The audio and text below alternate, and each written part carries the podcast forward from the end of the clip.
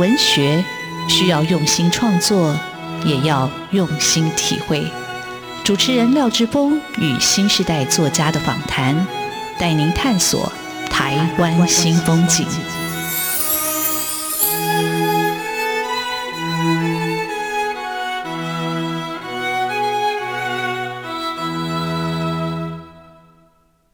台湾新风景，我是主持人廖志峰。台湾新风景，台湾新风景，让我们认识台湾新时代的作家，看见台湾文学的新风貌。我们的岛故事依然继续书写。各位听众朋友，大家好！今天为各位听众朋友邀请到的来宾啊、非常非常特别。他是新时代的出版人，他所经营的主持的出版社叫新经典文化，是一家非常出色而且很有特色的出版社。今年刚满十一年。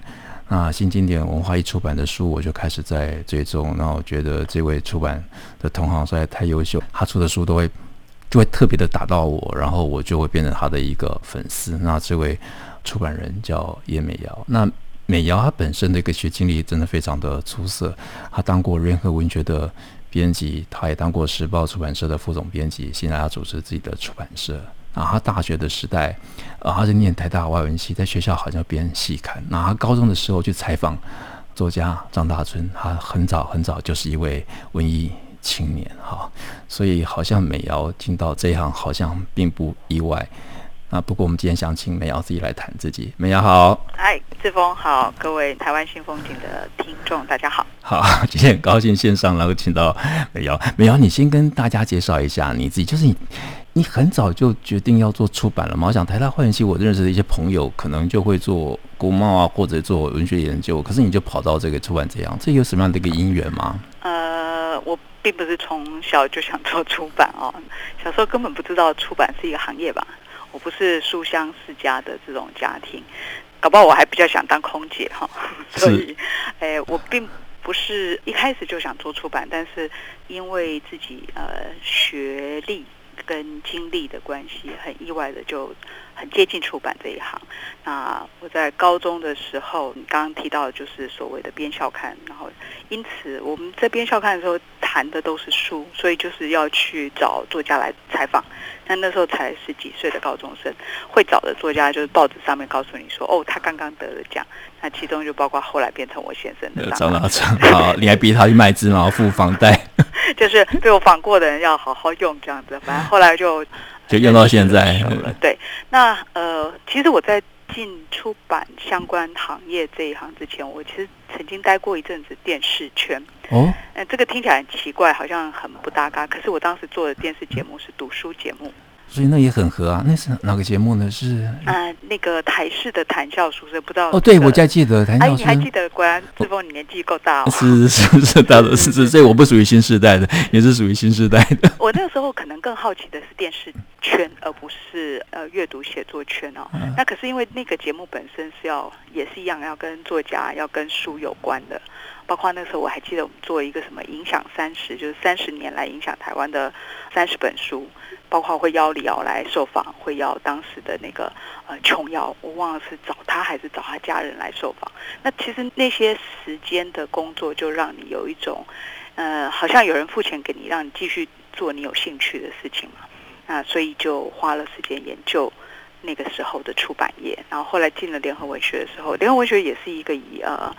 文学类的出版为主的一个刊物，那他们也办营队，所以会接触很多的作家，大概是这么的一个。我等于是在实际工作场所继续培养我的兴趣。呃，那你大学的时候好像也编校刊吗？还是没有？大学的时候我反而其实是一个，呃，因为台湾外文系是一个有一部分看起来像在学语言，可是另外一大部分是在学这个西洋文学史。那呃，我们会做的事情是每年都会有一次戏剧公演，所以当时刊物比较少，可是你会碰到很多跟文学转成其他表演形式有关的人。呃，但是我看你跟马世芳他们好像在大学时代就已经很熟了，因为他后来变成你的作者啊。那个马世芳当然很多人都熟他啦，其实当时主要马世芳还是我的学弟。我们的学长的那一辈的话，就是黄维荣，黄维荣其实是我学长，黄维荣算你学长，对对对，然后还有胡青舫，胡青舫是我真的就是台大外语系的学姐，那他们自己因为想要在校园办刊物，我猜马世芳当然扮演很重要的角色了，我纯粹只是因为跟他们的。他们叫社办，离得太近了，就在转角，嗯，所以就经常会碰到他们。那当时因为这样子，帮他们写过一两次稿，然后就就认识了。其实这中间还是有过失联的时候。你知道，男生大学毕业以后就会当兵吗？对。所以我其实跟马世芳后来并没有直接的联系，黄伟荣也是。但是我们这个时代出现非常重要的一个媒体工具，叫 BBS。哦，志峰玩过 BBS 吗？没有。好，这个我马世芳我在实际时代，所以跟人不一样。马世芳在这个 BBS 就其实就是大学的一个像网络的布告栏一样的地方。马世芳在 BBS 是非常非常的怎么讲呢？他是一个呃很热衷于写作、分享音乐的人，所以我在上面遇到了他。那当时我到了联合文学去工作，uh -huh. 然后我们的总编辑，也就是你认识的这个，你帮他出过诗集的楚安敏先生，他说他想要一些新的年轻人来写不同的专栏，uh -huh. 然后就我们就聊起了这个马世芳这个人，那就让他试试看。我还记得那个时候总编辑说，可不可以让他这个音乐的专栏就叫音乐男，uh -huh. 然后马世芳就给我一张很苦的脸，uh. 就说这个名字好难听。Uh. 对，那好像因为之前有一个人写了饮食男，对，那 所以我们是出版男跟出版女嘛，所以，然后后来总而言之就开启了我们很长年的情谊吧，就是后来包括在时报帮他出书等等的，而且你知道时报也很精彩啊，你还出版了《达文西密码》啊，这个你直接跳到这个畅销书去了，对不对？是。我但是印象深刻，就我从第一本书就开始追，我觉得一看就入迷，因为我我很久没有看到那个书，拿起来就会放不下了。我觉得《风之影》是一本，然后《达文西密码》也是一本，嗯，就是一种新的类型就出现了。呃，这封那个时间点应该已经在云城嘛，对不对？我我其实只有。我一直都在云城，就是只有一个工作，好忠诚的那个，呃、对，因为出版界的人，呃，这叫无路可出。别客气，雨辰做的非常好。我印象中就是我们在两千，我我是二零零一年进的时报出版。两千年左右，台湾开始出现一波所谓的翻译书的热潮。是，那这跟过去我们小时候看到的出版风景非常不一样。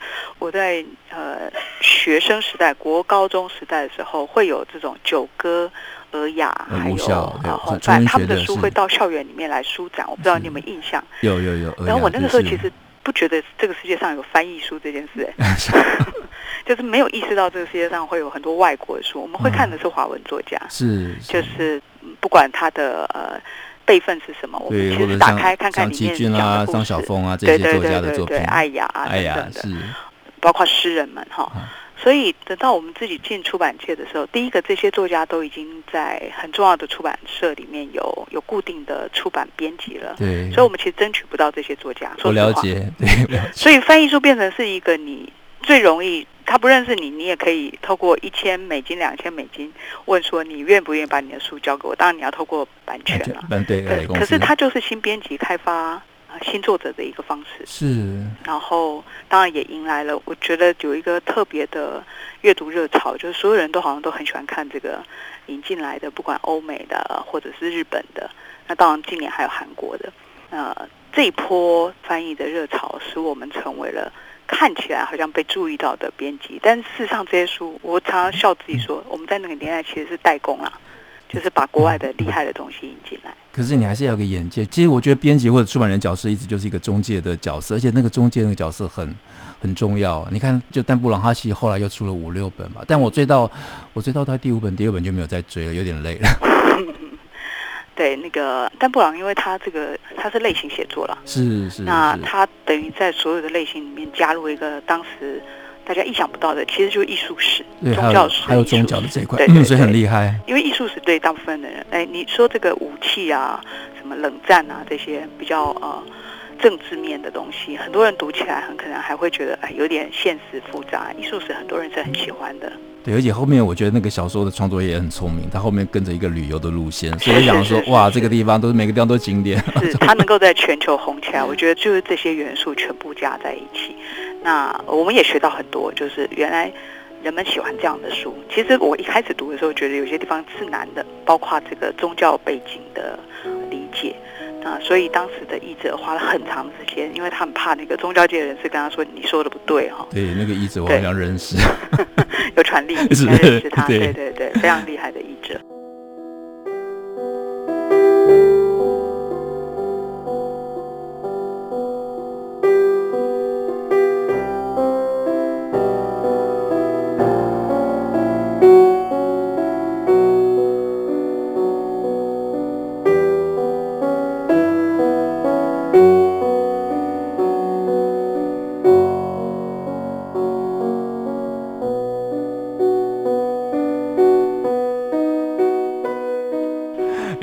是后来什么样的一个机缘的决定？你这样很意外的进到出版这一行，然后进到联合文学做过杂志，然后做过时报，然后你就出来开新经典了。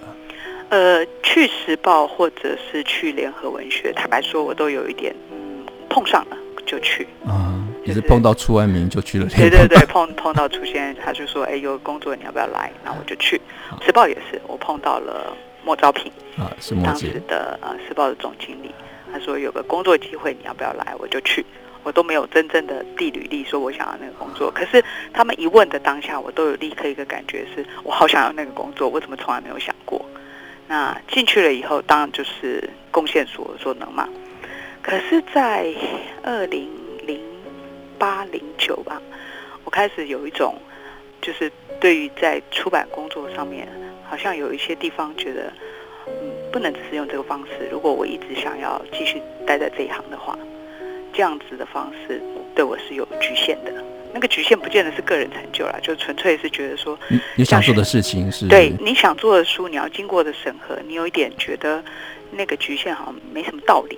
那有没有可能给自己其他的可能？当然，当时我其实试着跟不同的出版老板聊过，当然我们都是很互相认识了解。有没有机会可以合作这样？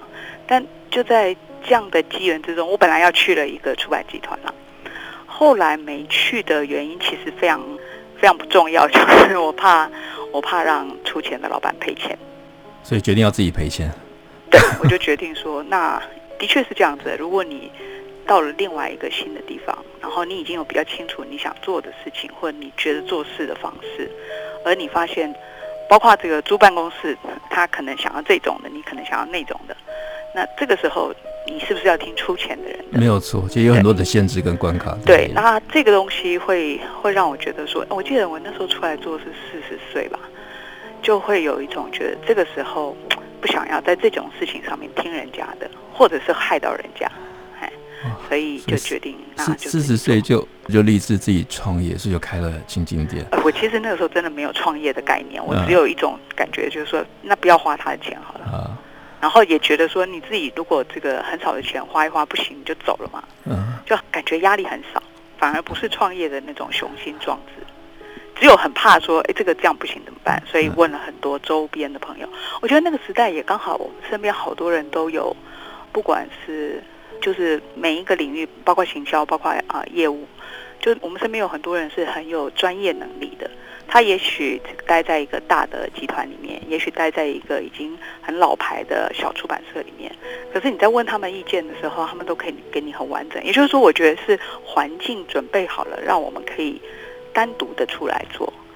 我很难想象在更早以前有这样子的机会，甚至于可能不是我们这样的人能做的，可能更要有业务个性。更要有这个，比方说对职场啊、发行啊这些端点更有熟悉的手腕的人，纯粹的只是喜欢书、编过几本这个能卖的书的编辑出来开出版社，我觉得其实后来想想不太不太切实际。我觉得就是机缘巧合嘛，所以于是我们有了新经典。然后那时候经典刚出的，我记得没有错啊，是第一套书是深夜食堂吗？还是？但我觉得蛮早的。就是我想说，哇，我那时候刚好开始也觉得，因为工作压力，开始想要找这种酒馆去混的时候，然后这套漫画我就开始一本一本追了。啊，好，原来如此。我就在想说，这封会变成新经典粉丝，一定是跟酒有关。果然是深夜食堂。那你怎么样找到这本书？我也很好奇，就是，呃，你做的书一般是文字文学的，但是就《深夜食堂》这本是一个独立的、非常特别的书系，在你的出版的丛书里头。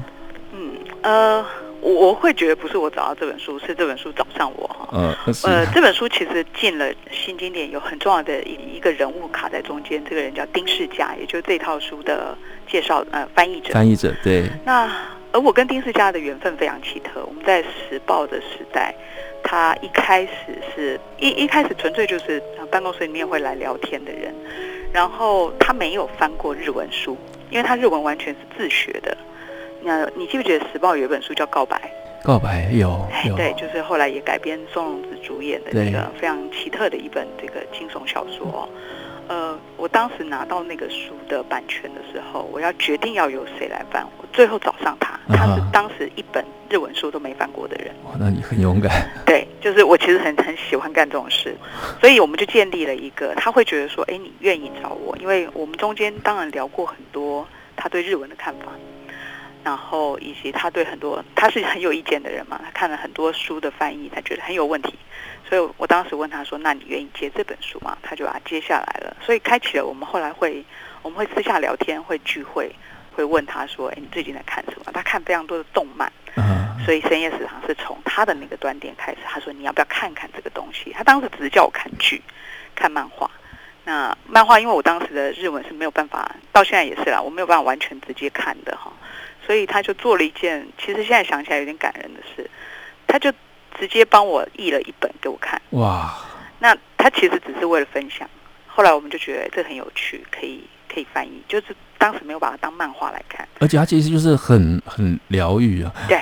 那我一个一个短片嘛。对，那我我今天也跟各位听众朋友补充一下，其实新经典文化出了很多很好的书，包括刚才提到马世芳的书，还有之前来上过我们节目的，呃，有陈德正出的《神在的地方》这本书非常非常精彩。那也有香港诗人的诗集《一切闪耀都不会熄灭》啊。那我也是想说，诶，我都已经访了新经典的作者了，我应该请当家的。社长也来聊一聊新经典是怎么样起来的哈，那所以今天也特别请美瑶来上我们节目。那我刚才提到了深夜食堂，只是新经典精彩的出版品中的一本。美瑶今天还带来一本呃非常特别的书，这本书刚好在疫情时代，我觉得特别适合推荐给我们所有的听众朋友。如果你还没有去书店找到这本书的话，我觉得非常非常值得一看啊！这本书叫《十月》。终结站，没有，你跟大家介绍一下这本书为什么会出这本书？嗯，昨天刚好还接到一个电影圈的朋友跟我说，他买了这本书哦，已经看完了，然后告诉我非常好看。我就跟他说，我觉得做电影的人一定会觉得好看。为什么？因为这个作者曾经帮好莱坞编剧，所以他在写故事的时候，其实非常有呃，好莱坞讲故事是非常有场景感的。他分镜分得很清楚，我也看完了。然后那，节奏很快，然后那场景跳来跳去，他从中东跳到了北极圈。对，对，他要交错，比方说他在美国的妻女、妻子、儿子，然后他在这个呃 WHO 开会，印尼啊或者在哪边，对，他会跳来跳去。但是每一个场景，他都会让你在衔接上面有一种，呃、啊，我提出一个问题，我没有马上告诉你，但是接下来你会扣住，即使跳到另外一个场景，你会记得上面那个。他留下悬疑的地方，对，他写作很厉害，所以你怎么样找到这本书？是刚好瘟疫之前发生，就是在流行的时候，还是你本来就已经签了这本书？呃，其实是因为那个去年不是疫情嘛，其实去年疫情在全球早就已经非常猛烈的攻击了很多个地方，包括美国。是。那美国去年大概三四月的时候，如果这份有印象的话，他们那时候一方面要川普要选举，一方面这个。各个城市或者说各个州开始出现各种各样的，有些地方越来越严重。而且中央公园都出现了白色的帐篷，我觉得 那幕很震撼。呃，当时我因为台湾相对的比较平稳嘛，对，是对，没有什么疫情的。虽然我们很紧张，但是我们有余裕去注意其他国家正在发生什么事。那我当时因为我是这个纽约客的固定的，我会收听他们的 podcast，我就听到了他们的主编哦，David Remnick。在访问，其实是《纽约客》自己的一个 step writer，是他们的作家，就是我们的作者 Lawrence Wright。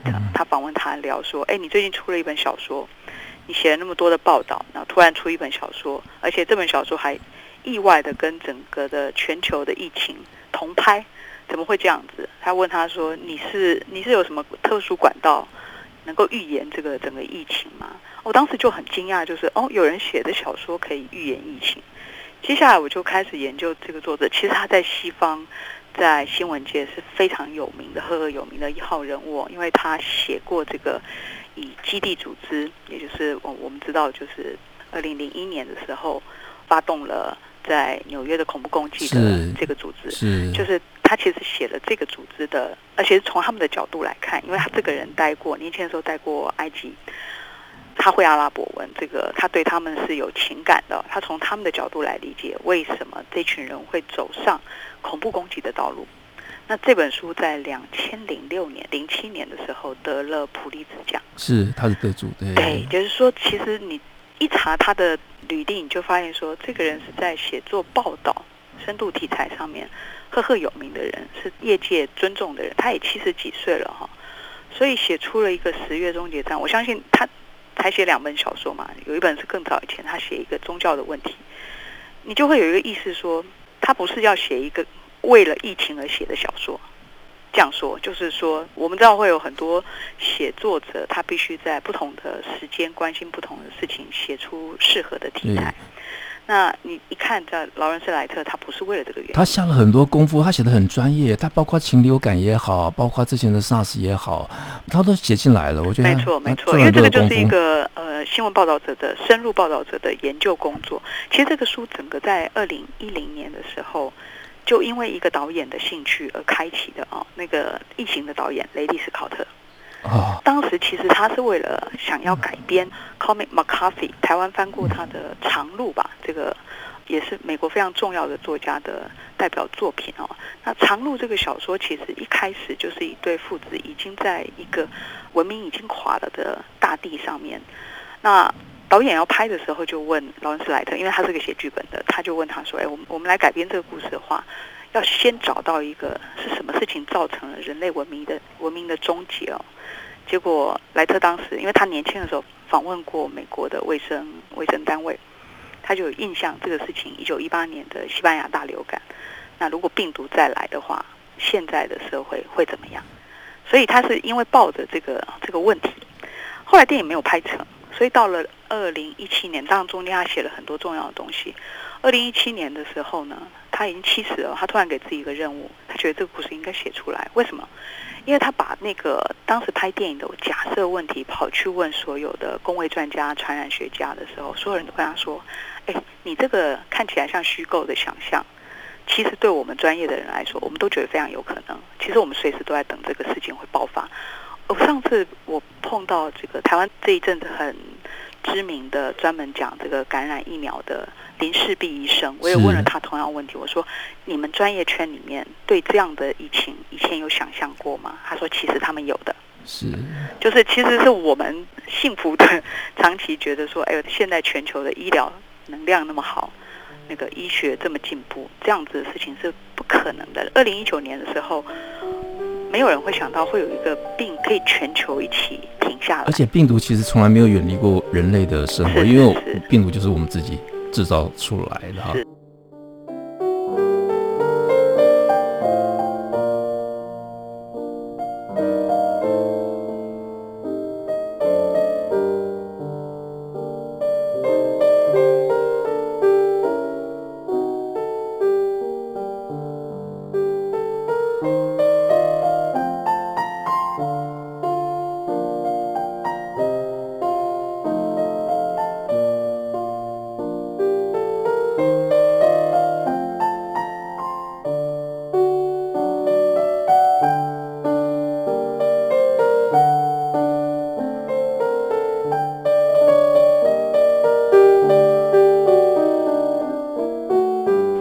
在短短的半个小时里头，很难让美瑶讲完新经典所有精彩的作品。但是各位听众朋友，从美瑶刚刚的分享就可以知道，念台大外文系果然还是派得上用场。像我就没办法出最新的讯息，然后去搜寻这些资料。但是美瑶做的书都很精彩，而且美瑶她的能量不只是在做书，她现在已经因为疫情的关系，她也开始做线上读书会，像她策划了一套呃一系列非常焦作的。请到张宏志先生来主持的呃周三读书会哦，那我想这些读书会也还在持续的进行，这些将来都有可能会变成美要下一本书吧。就是你怎么样请到詹先来讲主持这个系列，作为开场的一个讲者？这个志峰客气了。如果你真的要争取的话，你也争取得到。我觉得是就是有好事。呃，张宏志先生的妻子就是已经过世的王宣仪女士。是。那当然，我很早很早就跟他合作过，在时报的时候出过他国宴与家宴。那呃，我们叫他洪志大哥啊，就是对我来讲是家庭朋友之一。那我们其实过去觉得张宏志先生是很遥不可及的哦，因为他都是跟这个上百人以上的大老板们讲话这样。但是在呃，我们出了这个《旅行与读书》这本书非常好的书，对，非常就是我们受教非常大的一本书，也受益非常大的一本书。我们出了这个书的过程之中，因为必须要符合旅行与读书这两个主题嘛，是，我们才意识到说，其实詹先非常愿意分享书，非常愿意跟人家讲阅读。当然，他也很喜欢旅行。从第一个事情发生，就是我们要做那本《旅行与读书》的时候，我跟他说，我们可不可以去日本拍封面？他居然也就答应了哦。平常是很多事情，他是意见很多。那个是杂志的规格，我看一张照片好精彩。没错，没错。呃，那那一次以后，我们就开启了一个想法是：是原来詹先生是愿意为了书做任何事的。是，这个是一个我我很惊奇的发现哈。嗯然后他是一个爱书的人，而且觉得他有个使命感。我跟所有同事在，比方说他这个新书发表，他做一场讲座也好，或者是受邀到图书馆去演讲也好，我们听他谈书的方式，就是他他的阅读总是跟他的生命经验是整合在一起的，所以就意识到一件事情是，他那么愿意讲书，跟他受益于阅读有关。那他也很希望，就是他如果去商场演讲，很可能都是我们出不起的价格。可是去跟一般的读者讲书、年轻人讲书、爱书的人讲书、去书店讲书，他都超级乐意。所以这个事情启动了我们各种各样的，包括二零一七年的时候，我们做过读书的魅力，是七场讲座。是。那那时候也是新一点自己独立完成的，我们其实也没有拿任何的补助。那这一次周三读书会，其实更头起源其实是詹先自己啦，因为他也是这个。实在太喜欢推动阅读了，他跑去接了呃台中中央书局，对，志峰之前去过一场嘛，对对对，太可惜，后来因为疫情的关系，不然我觉得应该每一场都要去听的。对，昨天晚上是最后一场，那、哦、呃十二场的源头其实只是因为他想说。他接下来那个书店的经营工作，他不能真的在那边当店长，可是他可以帮助那个书店什么？因为他小时候在那个书店受到很大的启发，大家可以去看他以前写的散文哦。中央书局对他意义重大，所以是他想要演讲。只是我们让他变成不是只有他想象那么简单的演讲。呃，我也想说，今天刚好接这个节目，然后请到美瑶来分享这个。除了是新经典以外，我觉得美瑶做的这个线上读书会，也开启一个新的风潮，让呃出版的同行也开始尝试在纸本的出版跟发表会以外，另外一种形式来跟读者来做。进一步的一个沟通，然后持续传播这种阅读的一个力量啊。那不管是新经典文化或者张宏志先生，我觉得呃，各位听众朋友如果有兴趣的话，呃，就去发喽他们的活动，我想你会得到非常多的一个收益。那美瑶一直在做很精彩的书，包括我之前也读的《我的老台北》，它也勾起我很多的回忆啊。我觉得做一个读者其实蛮幸福的。那作为一个呃节目主持人，今天可以请到。这么杰出的出版同行来聊天，我觉得非常非常的高兴，也希望听众朋友也可以有很多的收获。啊，非常谢谢美瑶接受我们的访问，谢谢美瑶，谢谢。